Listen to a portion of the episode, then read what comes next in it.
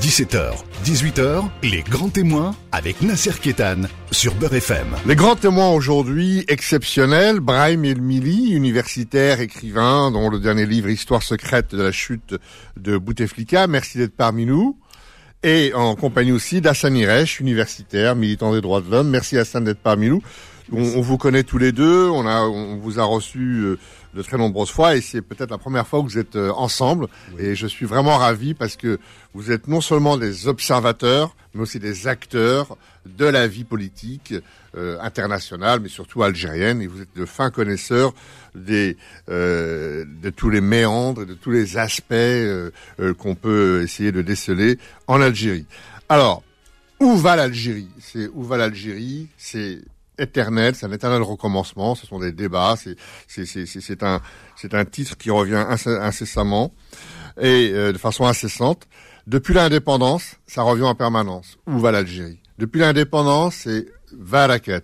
Euh, voilà, 10 ans Barakat, 20 ans Barakat, etc., etc. Et tout récemment, avec les printemps arabes, on a eu dégage, dégage, dégage. Et puis là, l'Algérie, le, le peuple algérien, s'est illustré avec Selmia, avec avec des manifestations. Et euh, on a euh, dans cette histoire quand même quelque chose de dramatique. On a constamment depuis 62 un face à face. On a un face à face avec un régime qu'on connaît, euh, qui est versé dans l'emprisonnant, les disparitions, les tortures, les liquidations physiques. Et en face, on a sans arrêt des mouvements. On a eu la guerre des frontières, on a eu avril 80, octobre 88, on a eu la guerre civile, ce qu'on appelle poliment la décennie sanglante, de façon pudique, le printemps noir en 2001, et puis depuis 2019, on a un face-à-face entre un régime et sans arrêt un peuple, une population qui descend dans la rue, et on se dit, euh, qu'est-ce qui se passe? Brahim Mili. Oui, il y a un changement. C'est parce que euh, le Hirak, j'aime pas ce mot-là, c'est une véritable révolution. Et même dans la terminologie officielle, le président Tebboune parle de Hirak béni. Parce que euh, là où j'explique, je ne suis pas son porte-parole bien sûr, la première phase de Hirak, où il y avait une feuille de route, il y avait un objectif, c'est pas le cinquième mandat. Ils ont réalisé. Ça, c'est la véritable révolution. Ensuite, le Hirak ne s'est pas structuré. J'étais à Alger, en Algérie, les gens disent si on, se structure, on va être infiltré. Donc il y a eu les anticipations destructrices. Et après, euh, il y avait un personnage clivant, Gaïd Saleh, il était clivant, mais il avait une feuille de route, c'est-à-dire euh, présidentielle. Donc, entre le départ de Bouteflika, euh, départ involontaire, hein, c'était pas son choix, de Bouteflika, élection présidentielle, il y avait 7-8 mois donc le Hirak ou les Hirak pouvaient s'organiser et présenter un candidat. Ils ont dit non, on va pas voter. Bon. ensuite, là, on est dans la feuille de route. Il y a eu une nouvelle constitution. Et, bon, euh, le taux d'abstention reste remarquable. Maintenant, ce qui est interpellant, c'est législative, c'est la feuille de route. Ce qui m'interpelle dans ces législatives, c'est que c'est la première fois où euh, dans la science politique, on a un président qui n'a pas de parti sur lequel s'appuyer. On se souvient, puisque le mot, c'est euh, où va l'Algérie, c'est une phrase de Bourdieff, paix à son âme, mais quand Bourdieff est venu en Algérie, trois semaines après, montre en main, il a pensé structurer un parti, faire un parti. Et là, après une révolution, il n'y a pas de parti présidentiel. Et, et on parle de société civile la société civile, elle est éclatée. Déjà, l'acceptation de société civile, c'est un terme, Troisième République, c'est contre l'Église. Et là, la majorité, on va voir euh, ces législatifs, la majorité, ce sont les islamistes. Puisque en face, on dit le boycott, on n'y va pas, la politique de la chaise vide, et les gens qui sont motivés, c'est les islamistes. Donc, on va avoir une assemblée. C'est pour ça, moi, je suis contre l'abstention il ne faut pas laisser la chaise vide. On va retrouver les islamistes, dans le meilleur des cas, le FLN bis repetita. C'est ça qui est inquiétant. À, à, Sanirech, euh, dans ce face-à-face entre euh, ce, pouvoir depuis 62 que, que j'ai rappelé tout à l'heure et ce peuple qui n'arrête pas de se révolter, on a eu aussi, euh, euh, il faut pas oublier, les émeutes du pain, les émeutes du gaz, les émeutes de l'électricité, les émeutes du logement. les gens sortaient dans la rue, brûlaient des pneus, faisaient des faux barrages, etc. Donc c'est pas que les grands événements que, que j'ai cités tout à l'heure. Comment se fait-il que euh, euh, cette révolution qui a été euh, saluée par le monde entier, qui devait accoucher d'une république sociale, d'une démocratie, comment se fait-il que 60 ans après, on, soit, dans une impasse et que on, se dit mais qu'est-ce qui se passe en Algérie? Où va ce pays? Oui, c'est la, bonne question. Moi, j'ai un autre point de vue. Euh, L'Algérie est un pays militarisé depuis l'assassinat de Aban Ramdan en 1957. Et donc, euh, euh, depuis ce moment-là, l'armée algérienne, les forces armées algériennes, tout corps confondu, n'obéissent pas à un civil ou à des civils. Donc, c'est comme s'il y avait en fait deux mondes. Il y avait le monde militaire et le monde civil dans ce pays. Or, c'est justement le pot de fer contre le pot de terre. C'est l'armée avec ses différents euh, départements, les services secrets notamment, euh, qui dirige ce pays depuis, encore une fois, j'insiste, l'assassinat d'Aban Ramdan, et ça s'est confirmé en 1962 lorsque euh, l'Assemblée constituante a été interrompue dans ses travaux et euh, l'armée, euh, qui avait Bembela comme euh, façade civile, avait présenté une constitution qui était rédigée dans un cinéma. Ça, je pense que c'est très important de le rappeler à chaque fois aux auditeurs pour qu'ils comprennent la genèse de la situation politique d'aujourd'hui. Euh, donc, euh, en, réalité, euh, c'est vrai que peut-être une des premières fois, c'est pas la première fois que un président n'a pas un parti politique, mais à aucun moment un président s'est appuyé sur un parti politique en Algérie. La façade civile, ça a été le FLN jusque-là, puis on a rajouté le, le RND, puis on a rajouté des, des partis satellites et il y a toujours eu aussi les organisations Mais de masse. Hassan Iresh, euh, vous parlez de, de, pouvoir militaire. Comment explique-t-on quand même que depuis euh, quelques décennies, on a eu quand même le mur de Berlin qui s'est écroulé, on a eu euh, l'URSS qui s'est effondré, etc. Comment expliquer que des, des, des régimes euh, militaires forts, euh, des dictatures comme en Allemagne de l'Est, en Roumanie, en Amérique du Sud, etc., euh, se sont écroulés. On a eu des, on a eu des, des, des, chancelleries internationales qui se sont attaquées à ces dictatures-là, etc. Mais comment se fait-il que l'Algérie reste une exception? Comment se fait-il que c'est, cette militarisation d'un pays euh, ne, ne, ne, soit pas l'objet de critiques, etc., que, et que le chantage de l'ingérence fonctionne à chaque fois. Comment se fait-il que ça fonctionne encore? En fait, parce que tout simplement, euh, l'Algérie a, un pied dans le monde de, l'Est et un pied dans le monde de l'Ouest. D'un point de vue idéologique, euh, l'Algérie a suivi l'Union soviétique et ses satellites, mais d'un point de vue économique, il y a toujours eu des de, de, contrats juteux avec les États-Unis et, avec l'Europe. Donc, de ce point de vue-là, euh, l'Algérie ne faisait pas partie de l'échiquier politique euh, qui faisait qu'on était de l'Est ou de l'Ouest et qui a fait qu'effectivement l'écroulement des dictatures de l'Est parce que il y avait une pression de l'Europe et des États-Unis sur ces pays-là. On a vu qu'en 1980, lorsqu'il y a eu la révolte en Kabylie, c'était la première révolte massive depuis l'indépendance, on a vu comment la France, mais aussi les autres euh, démocraties occidentales, ont euh, soutenu les manifestations de Gdansk, le mouvement de Gdansk avec euh, les Chevalesa, mais au contraire ont soutenu le colonel, le colonel Chadli. Donc d'un côté, ils ont tout fait pour euh, euh, euh, contrecarrer le général Jaruzelski et de l'autre, ils ont tout fait pour soutenir le colonel Chadli. Donc c'est cette politique-là qui euh, continue jusqu'à aujourd'hui. On a entendu il y a euh, seulement quelques jours, je crois deux ou trois jours, euh, Yves Le Drian, qui, face à une parlementaire qui lui disait que c'était plus possible euh, d'accepter ce qui se passe en, en, Algérie, avec les arrestations, avec les emprisonnements, avec la, les tortures, les viols, etc. Et Yves Le Drian disait tout simplement de façon absolument cynique que Tebboune procédait à une réforme et que l'on allait assister justement à des élections législatives. Or, ces élections législatives sont factices comme toutes les précédentes et il serait absolument dangereux d'y participer parce que ça veut dire c'est tout simplement cautionner un régime antipopulaire, un régime qui aujourd'hui s'inscrit dans la continuité, dans la marginalisation du peuple algérien et dans la contre-révolution, la contre-démocratie. Et, et, et aujourd'hui, euh, si on regarde euh, l'échiquier politique, qu'est-ce qui va se passer?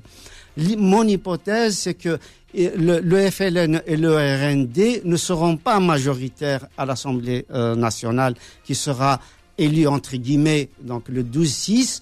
Euh, parce qu'ils vont euh, faire euh, semblant qu'il y a un changement.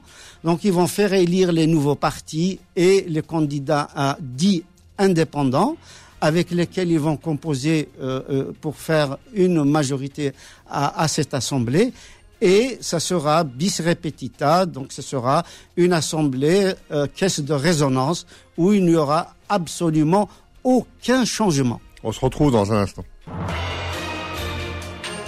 Les grands témoins revient dans un instant. 17h, 18h, les grands témoins avec Nasser Kétan sur Beurre FM. En compagnie de Brahim Elmili euh, et de Hassan Iresh, on est sur euh, l'Algérie. Où va l'Algérie? Brahim Elmili, depuis 62, quasiment tous les contre-pouvoirs ont été laminés, à commencer par Boumedienne qui s'était attaqué au parti de l'avant-garde socialiste, qui était l'héritier du Parti communiste, qui a été euh, qui a été partie prenante de façon très importante dans la révolution algérienne, avec des militants qui venaient de, de, de partout. Ensuite, on a eu euh, la mise à l'écart euh, des partis politiques comme le FFS ou, ou, le PRS. On a mis en place un FLN, une, une dictature d'un parti unique, qui a d'ailleurs entre autres marginalisé à peu près 12 000 femmes qui, qui s'étaient euh, mobilisées pour l'indépendance de l'Algérie en, en, en, élaborant un, code unique qui s'appelle le code de la famille. Et puis, alors une presse, euh, bien sûr, dite indépendante, mais à la botte quand même euh, de différents clans au, au pouvoir et une société civile qui essayait de respirer, de manifester. On pense à, à la jeunesse autour de Rage, on passe, on passe à la, au syndicat, euh, au syndicat, on, on pense à l'éducation nationale. Donc tout ça qui a été laminé et aujourd'hui on est dans cette dans cette impasse que la société civile, le peuple algérien n'arrive pas à porter des leaders ou des organisations. Et on a un régime qui est là et qui se dit euh, bah, finalement je, je, continue à faire ce que je faisais. Et, et on n'a pas euh, on n'a pas ce cheminement qu'on a connu par exemple au Portugal avec la révolution des œillets, où par exemple une branche de l'armée pourrait dire voilà on, partage le pouvoir avec la société civile, il est peut-être temps euh, de, de, de, passer à, à quelque chose d'autre. Donc on est on est de façon figée dans quelque chose de, de, de, dans une glaciation qui fait quand même froid dans le dos et vous vous dites malgré tout euh, il faut y aller il y a des élections oui. il faut occuper la place vous êtes oui. un partisan de, de voilà oui. c'est parce que dans toutes les transitions Amérique latine Afrique du Sud Europe de l'Est en Europe de l'Est tous les anciens communistes sont devenus démocrates en Amérique latine Pinochet le dictateur sanguinaire est mort de, mort naturelle. Parce que ça s'est négocié. Toutes les transitions se négocient. Euh, là, la difficulté, c'est que la deuxième phase du Hirak, après la chute de Bouteflika, c'est ils dégagent tous. Donc, il y a eu un mouvement qui s'est vautré dans ce que j'appelle le dégagisme outrancier. Et le dégagisme outrancier, c'est l'immobilisme. On est dans cette situation-là personne n'a structuré une offre politique. Il y a quand même une, une, une coordination qui existe. Oui, mais, mais, mais qu'est-ce qu'il demande Dégagez tous. Ce n'est pas, ce n'est pas on, un programme. On a eu, on a, on a eu des, des, visages, des noms comme Bouchachi, comme oui, voilà. comme, euh, comme mais, euh, Karim Tabou, etc. On, on, a eu des noms. J'ai vu des, bien sûr, ces visages. Il y, y, a eu des visages, il y a eu des, des hommes et des femmes respectables, mais je n'ai vu aucun programme Parce que on dit dégagez tous. C'est soit on lance un appel au suicide collectif, ça a marché une fois à Waco, c'était une secte. En dehors des sectes, le suicide, collectif, ça ne marche pas. Et là, c'est pour ça, on, laisse la place vide, parce que les, gens qui sont structurés, aujourd'hui, ce sont les islamistes. Puisque, pour moi, le FLN n'existe plus depuis les années 90. Il n'existe plus. Le RND, c'est euh, c'est comme les poulets aux hormones. C'est-à-dire, euh, c'est un parti vite, et quand je dis poulet, dans son acceptation auxiliaire de police. Qu'est-ce qui reste en face? Ce sont les islamistes. Il y a le RCD qui a une histoire, il y a le FFS. Mais, mais là, c'est la politique de la chaise vide. Moi, je dis, il faut participer. Il faut arriver à structurer une offre. C'est ça la transition. Mais est-ce que vous êtes, d'une certaine façon, vous faites pas, quand vous dites ça, vous faites pas le, jeu aussi de, du pouvoir actuel qui, qui dit ouais, il n'y a pas d'offre, il n'y a pas de, il y a rien en face, etc. Alors que il y a des gens qui sont dans la rue depuis deux ans. Oui. C'est des millions de personnes. Vous, vous regardez les pancartes, vous, vous, collectionnez toutes les pancartes, vous avez un, vous avez un programme. Non. Vous avez vous, dégagez tous l'indépendance, etc. Mais, mais on fait pas un programme avec des slogans. Les, les, islamistes, on sait très bien que leur programme politique. C'est ça le danger. J'étais un premier ministre, je, sais pas, j'ai pas son nom tout de suite, en, euh, euh tout de suite euh, sous la langue, mais qui disait que la constitution de l'Algérie c'était le Coran. C'est un, premier ministre de Bouteflika qui disait ça, et que et que on sait très bien qu'ils veulent mettre en place la charia. Donc euh, tout, tout, est connu. On, on a, on a l'Algérie a payé pendant dix ans. Il y a euh, trois jours, le chef du Hamas, ça s'appelle le MSP. En arabe, c'est Hamas. Euh, le chef du Hamas, Mokri, a dit je suis prêt à diriger le gouvernement. C'est ça le résultat? Tout ça pour ça? Parce que c'est la chaise vide et les systémistes l'occupent. Ils ont un savoir-faire, ils savent mobiliser parce qu'ils font. Le populisme, ça marche. Hassan Iresh, vous êtes, vous êtes un militant, vous avez participé au camp démocratique.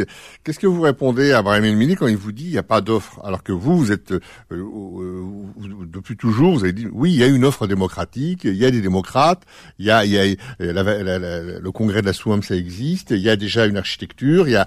Euh, qu'est-ce que vous répondez? Je réponds qu'à chaque fois qu'il y a justement une offre, on l'a vu par exemple avec la constitution du PAD qui a rassemblé une quinzaine de partis politiques démocratiques, eh ben, on, les a même empêchés euh, de se réunir. À chaque fois qu'il, justement qu'il y a possibilité, même le RCD, le FFS, on les a, on les a empêchés de tenir des réunions aussi bien des réunions internes que des réunions avec d'autres partis politiques. À chaque fois qu'il y a des visages, justement, comme vous disiez, Monsieur Ketan, qui pouvaient être des interlocuteurs éventuels, on les mettait en prison. Et, et, et cette politique-là, justement, d'empêcher l'émergence de l'offre continue jusqu'à aujourd'hui. Donc en fait, il n'y a pas une volonté politique du pouvoir de négocier. C'est ça le véritable problème. Il y a eu énormément de propositions concrètes de, la part d'un certain nombre d'universitaires, d'acteurs, d'acteurs politiques, de partis politiques, etc., pour proposer une offre de sortie en disant euh, assemblée constituante, en disant euh, négociation avec l'armée, les véritables décideurs, etc. Et en réponse, on, on, on les a complètement euh, méprisés, on, on, les a réprimés, etc. Et euh, quant, euh, quant à la présence des islamistes, de mon point de vue, de mon point de vue, ce sont les islamistes organiques. Ni le les véritables islamistes sont dans l'opposition. Les anciens du Fils, Rachad, etc., sont dans l'opposition aujourd'hui. Ils ne participent pas justement à ces élections-là. Donc le, le Hamas ou le, le parti de Jabala, etc., c'est des mini-partis islamistes qui ont toujours participé. Ce sont des islamistes de gouvernement acquis déjà. Oui, absolument, c'est des islamistes organiques. Comme euh, il, il, y a de petits partis organiques qui vont participer aujourd'hui. Donc la véritable opposition, il y a effectivement une, euh, une, une une comment dire une grande proportion d'islamistes qui est aujourd'hui dans l'opposition et euh, toute la frange démocratique qui reste dans l'opposition et qui refuse d'aller à ce suicide euh, électoral qui consiste euh, tout simplement à valider une présidentielle qui a été euh, une élection factice, à valider une constitution qui a été une élection factice et à valider des législatives, donc une constitution des législatives encore factice. Donc, de mon point de vue, il n'y a pas une volonté de l'armée aujourd'hui d'ouvrir le champ politique. Et c'est ce qui s'est passé un petit peu en Égypte, c'est ce qui s'est passé en, en Syrie, c'est ce qui s'est passé euh, un peu partout euh, dans les pays africains. On n'est pas dans la configuration de l'Amérique du Sud où il y a eu pression des États-Unis, pression de l'Europe. On n'a pas dans la configuration des pays de l'Est où il y a pression des États-Unis, pression de l'Europe, euh, pour justement les acculer à un changement et avec des sanctions éventuellement si jamais il n'y avait pas cette ouverture. L'Algérie échappe, l'Égypte échappe à cette configuration-là.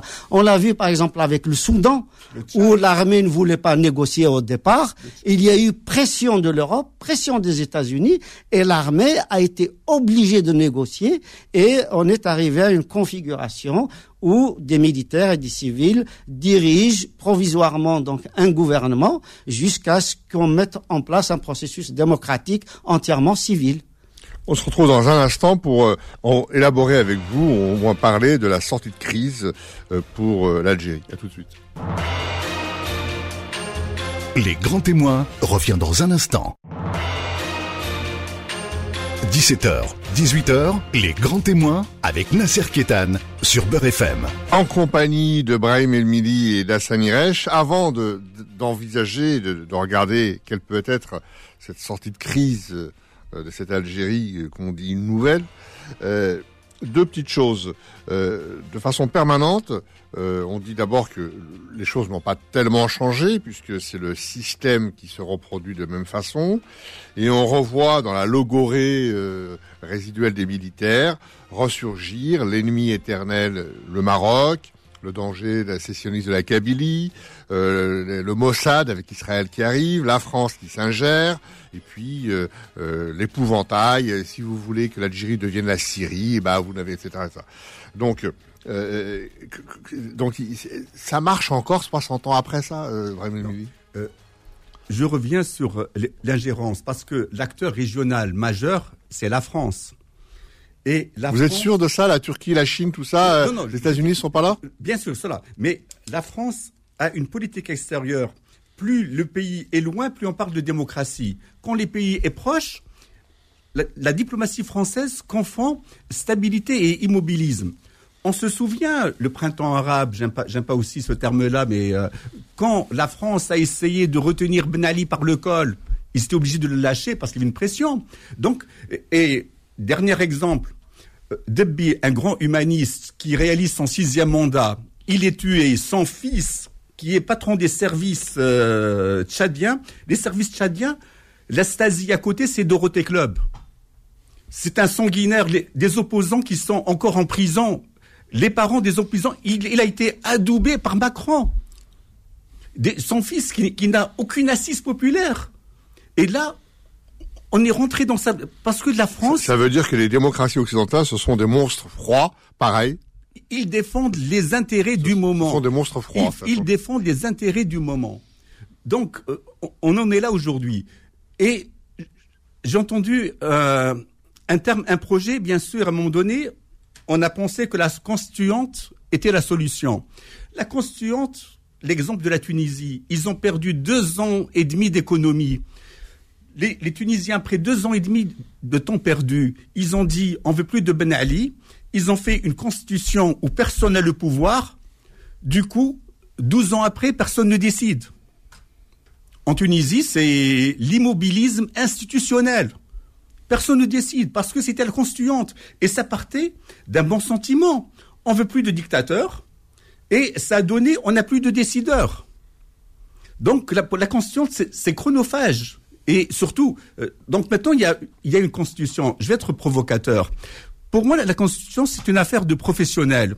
J'avais un prof en économie qui, qui disait, en affaires, c'est comme en amour, il faut traiter avec les professionnels. Maintenant, tout le monde est devenu constitutionnaliste. Maintenant, il y a une constitution qui est moins liberticide que celle d'avant. Il faut faire avec. Et, et ce que je déplore, parce que les ingérences qui existent, c'est la Turquie, le, le, Qatar qui sont derrière Rachad. C'est parce que il y a différents agendas. La Turquie veut installer un logiciel néo-ottoman.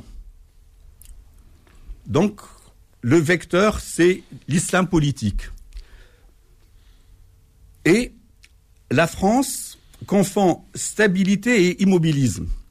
On va, euh, le Cameroun, Bias, ça fait 35 ans qu'il est président. Le Congo, on appelle ça République démocratique du Congo, rayer la mention inutile. Il est au pouvoir depuis 90, 92, pardon. Donc, on a ça. Il y a les, puissances occidentales et ensuite, quand, le pouvoir algérien parle d'ingérence, pour moi, la question de, fond, le pays est fort ou il est faible? Si un pays est faible, même le Nicaragua peut s'ingérer. Un pays fort, il n'y a pas d'ingérence. Euh, Hassan Iresh, avant d'envisager la sortie de crise, euh, l'Algérie doit être un peuple réconcilié, mais on a l'impression que ça n'en prend pas le chemin. Et on voit comment euh, en ce moment, on s'attaque à tout ce qui est euh, berbère, amazir. On se rappelle l'emblème amazir que Gaï Salah a voulu retirer des manifestations. Et puis là, on a euh, une attaque euh, jamais atteinte sur la majorité du peuple algérien.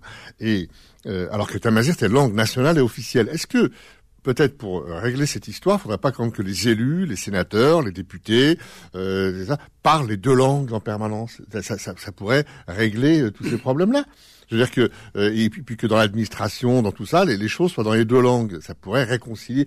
Avant de partir de sortie de crise, est-ce que d'abord peut-être pas régler le problème identitaire du pays, qui est quand même la, la, la condition sine qua non de l'émancipation économique? Oui, monsieur Nasser Ketan, sauf que euh, c'est l'intention qui compte euh, le plus souvent, y compris en politique. Or, l'intention, ce n'est pas justement de, euh, de, donner sa place à la langue ou à la culture amazir. Contraire, on, lui donne d'une main et on lui retire de l'autre. Donc, ce schéma-là, malheureusement, n'est pas possible. Et moi, je pense que la seule véritable solution dans notre pays, qui est un grand pays, le plus vaste d'Afrique, et qui est euh, euh, qui a une tradition euh, régionale de régionalisation, notamment avec la guerre de libération nationale, avec les, les etc. Je pense honnêtement que la seule solution, c'est un pays soit de type fédéral, un peu comme comme le Canada, la Belgique, l'Allemagne, etc., ou le, le Nigeria, ainsi de suite, ou bien un type, euh, euh, un État régional de type euh, espagnol, où il y aura des autonomies régionales en fonction de, de, leurs besoins, parce que les autonomies régionales en Espagne ne sont pas les mêmes. les régions qui ont le plus d'autonomie, c'est les Pays Basques, notamment après la Catalogne les autres régions ont moins de prérogatives parce qu'elles ne le demandent pas.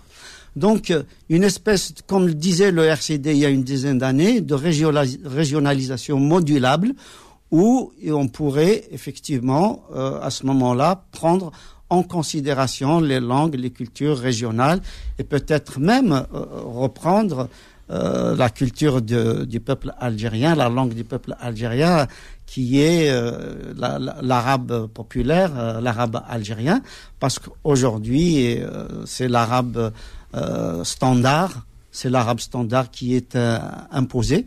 Mais malheureusement, on n'en est pas là. Hein. On, en est déjà à une espèce de, survie politique parce que les, partis politiques ne peuvent pas s'exprimer, les journalistes ne peuvent pas s'exprimer, les, les, enseignants ne peuvent pas manifester, les médecins non plus, ainsi de suite.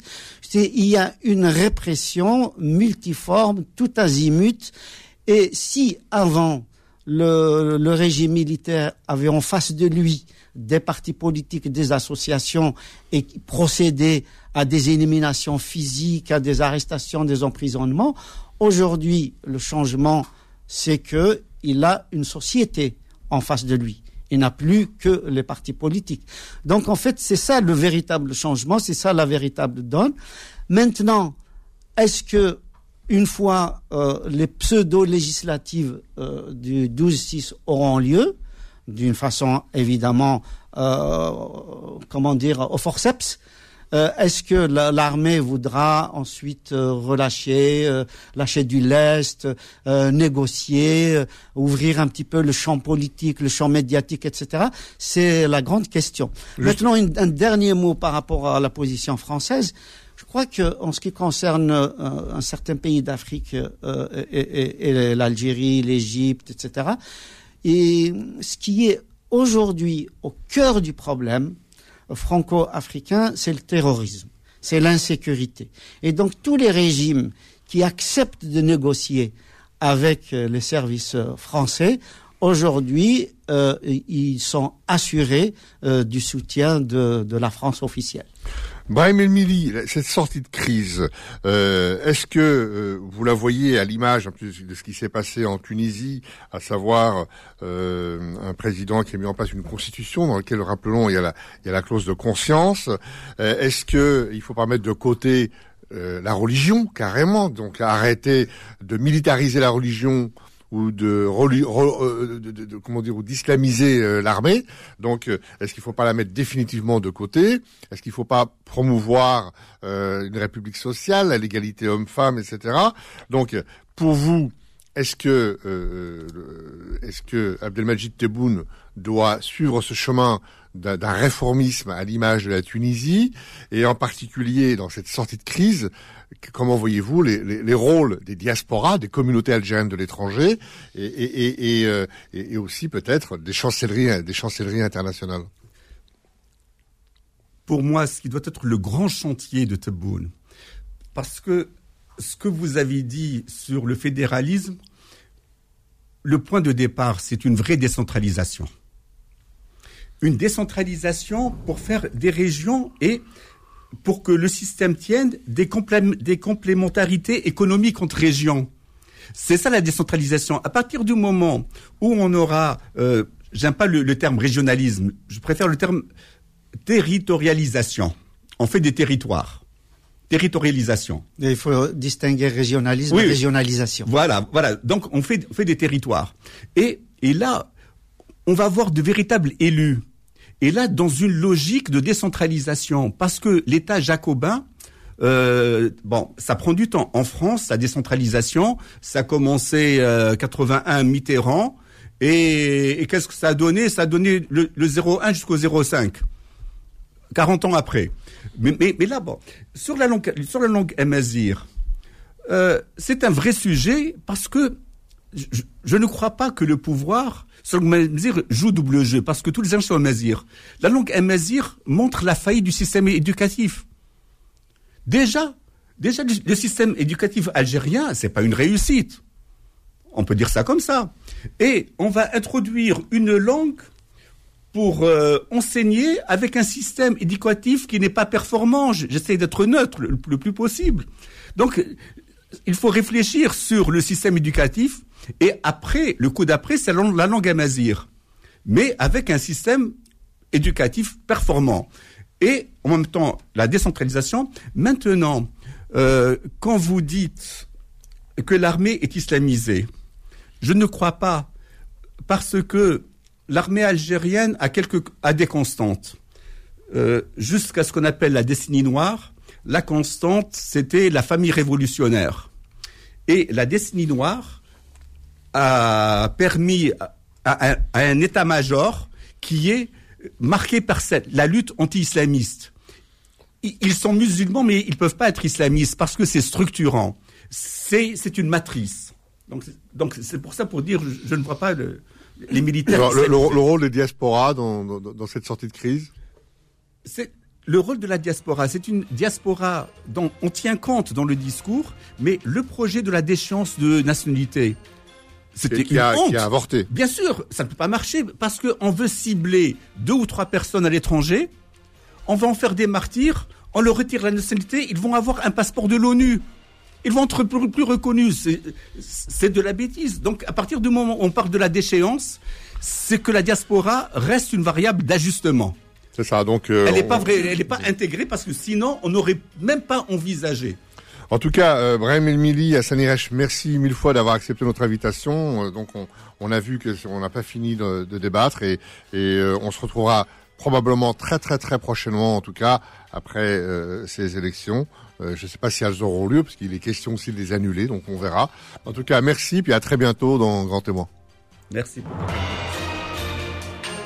Retrouvez les grands témoins tous les dimanches de 17h à 18h et en podcast sur beurrefm.net et l'appli Beurrefm.